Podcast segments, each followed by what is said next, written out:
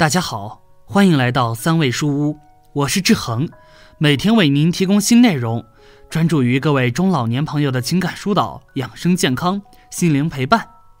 您的到来是志恒最开心的事情。杭州八十岁的汪景云爱读书、看报，爱种花养草。五年前老伴过世后，他就开始了独居生活，守着十五家园一套七十平方米的房子。他说。我太寂寞了。今年六月初，社区工作人员领来一个秀气的小姑娘圆圆，老太太看着蛮欢喜，将空置了好久的次卧整理了出来。就这样，这一老一少就开始了同居生活。老太太免去了小姑娘的房租，小姑娘下班陪老人说说话，两人保持着合适的距离，既有私人空间，又彼此陪伴。这是杭州长庆街道开始实验的老少互助新养老模式，你能接受吗？看的过程中，你有什么自己独特的感悟和看法？欢迎下方评论区留言，我会挑出精品留言置顶鼓励哦。同时，别忘了点击订阅按钮，志恒非常需要您的鼓励和支持。就想有个人说说话。十五家园八栋二楼的阳台上种满了花花草草。夏日清晨，白色的栀子花散发着浓烈的香气。房子很老，但装修的不错。简单的两室一厅，两个房间全部朝南。西边一间连着阳台，是汪奶奶的卧室，很整洁。东边一间是她为圆圆准备的，除了一张单人床，还有一张木头沙发。电视柜上放着一台大电视。这个房间空了好久。之前外孙住过一段时间，知道圆圆要住进来，我特意跑去超市买了一台新空调，在天热之前给安上了。王奶奶喜欢笑，八十岁了，身体硬朗，就是耳朵听不灵光，要带助听器。退休前，她在杭州电话厂做仓库保管员，退休工资完全够自己生活。女儿生活在嘉兴，一周回来一趟，一个人的生活。他过得很有规律，早上六点起床，洗衣服、搞卫生，忙活一阵，早饭也很精致，芝麻核桃粉配鸡蛋，要么就是牛奶泡燕麦、玉米、馒头、煎饼，花样很多。吃完早饭，他就要出门锻炼。以前最远走着去过黄龙洞，近两年腿脚不是特别好，就在小区里绕着圈走。回家差不多中午。简单烧个一荤一素，吃完休息一下，看看报纸和杂志，再出门走走。到了这个年纪，就是慢慢过日子。王奶奶不喜欢家长里短的闲扯，所以很少和邻居们聊天。有几个志同道合的朋友和同学，打打电话消磨时光。她不敢长时间看电视，因为对眼睛不好。老年大学也结束了，又少了一个去处。汪奶奶说：“什么都好，就是孤独。老头子不在了，实际上我很寂寞，总是看书看报也不行，总要开心一点，有个人说说话。一个新家组成了。”汪奶奶把自己的闷苦跟社区里的工作人员说了，对方问了一句：“汪奶奶，你家房子宽不宽敞？”老人说：“家有七十个平方米嘞，一个人住嫌大。”工作人员就把老青互助项目跟他讲了，我看行，可以试试看。老太太挺开心。六月初，汪奶奶和圆圆第一次见面，小姑娘穿着很朴素，一见到我就喊我奶奶，把自己名字、年纪、电话号码都写在纸上给我了。这姑娘很实在，我看着很喜欢，很满意的。圆圆二十四岁，老家浙江衢州。毕业后来了杭州，在一家公益组织工作，他也面临着和所有在外打拼的年轻人同样的问题：租房。刚来杭州时，圆圆借住在朋友家，后来在闸弄口找了个单间，和陌生人合租两室一厅，租金每个月一千多元。租房的人都有体会，会担心涨房租，会担心随时随地的要搬家。圆圆一个月的收入四千多元，除去房租，剩下的不多。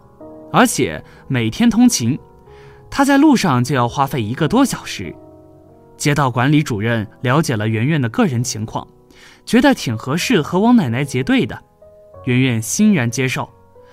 汪奶奶的家距离单位走路就几分钟，第一眼看奶奶就挺亲切和蔼的，房间打扫得很干净，而且他种了那么多花，比我租的房子环境都好，我觉得可以尝试一下，毕竟房租的压力可以减去，再加上我做公益这块。并没有直接和老人接触，这也是次不同方式的体验机会。就这样，两个人看对了眼，组成了一个新家。汪奶奶的女儿也同意了，给彼此空间和适应期。第一天晚上，汪奶奶在卧室里准备入睡了，听到叩叩两声，这才想起来家里来了新人了。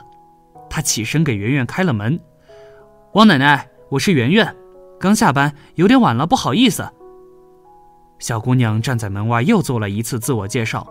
她担心老人记性不好，老太太热情地把她迎进来，让她随意一点，就当成自己的家。不过也提出了一个小小的要求：自己房间要弄干净，还叮嘱了一句：以后回家晚的话，给我打个电话。姑娘点点头，也不知道聊什么，就回了房间。因为刚认识，有很多话聊也不现实。还是要慢慢磨合的，而且住进来之前我就想好了，个人空间肯定会被压缩的。圆圆说：“王奶奶看的也很透彻，我们毕竟相差了那么多岁，我比她奶奶年纪还大，慢慢来嘛。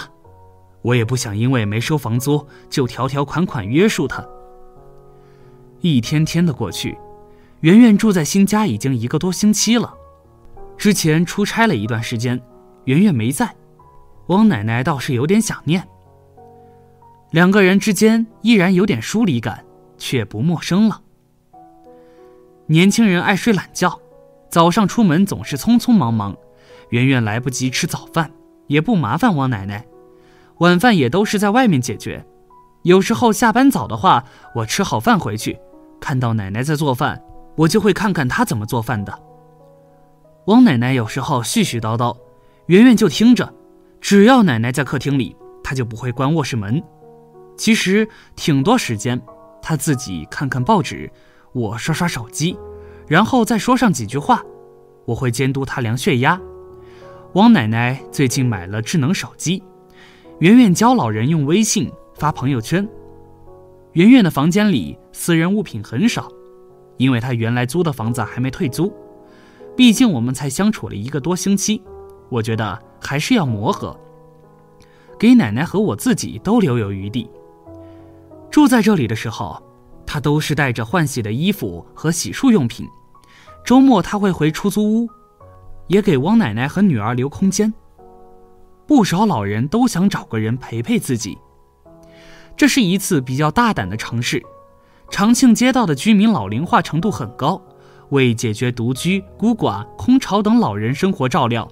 精神慰藉等问题，长庆街道首试老青互助养老新模式。老年人首先要愿意与年轻人共处，同时住所至少有两室一厅且相对整洁，就可以报名加入老青互助项目。我们有筛选标准和服务协议，主要解决空巢老人的精神孤独、知识老化和生活中缺帮手的问题。年轻人既能减轻房租压力，有互相陪伴。相互取暖的现实意义。长庆街道公共服务办公室主任陈红说，在街道的走访过程中，有七十多户孤寡老人都表示想找个人陪陪自己说说话。事实上，老青互助项目的双方不仅需要缘分，也还有很多现实问题要考虑，比如万一出现纠纷怎么办？如果屋里物件损坏了怎么办？而且老人们的要求也不低，对同住年轻人的职业、工作场所、相貌、脾气都有很具体的要求，这也是可以理解的。毕竟要住在一起，所以我们在牵线的时候非常谨慎。我们要对老年人负责，也不能委屈了年轻人。眼下这种模式也是在探索阶段，之后就算推广，可能也会是一户一方案。这样的互助方式，你觉得好吗？等你老了，要怎样养老？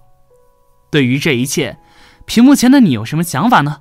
快在评论区留言吧！觉得文章不错，记得转发给自己的家人朋友。没有订阅的朋友，也请点击订阅按钮。志恒非常需要您的鼓励和支持。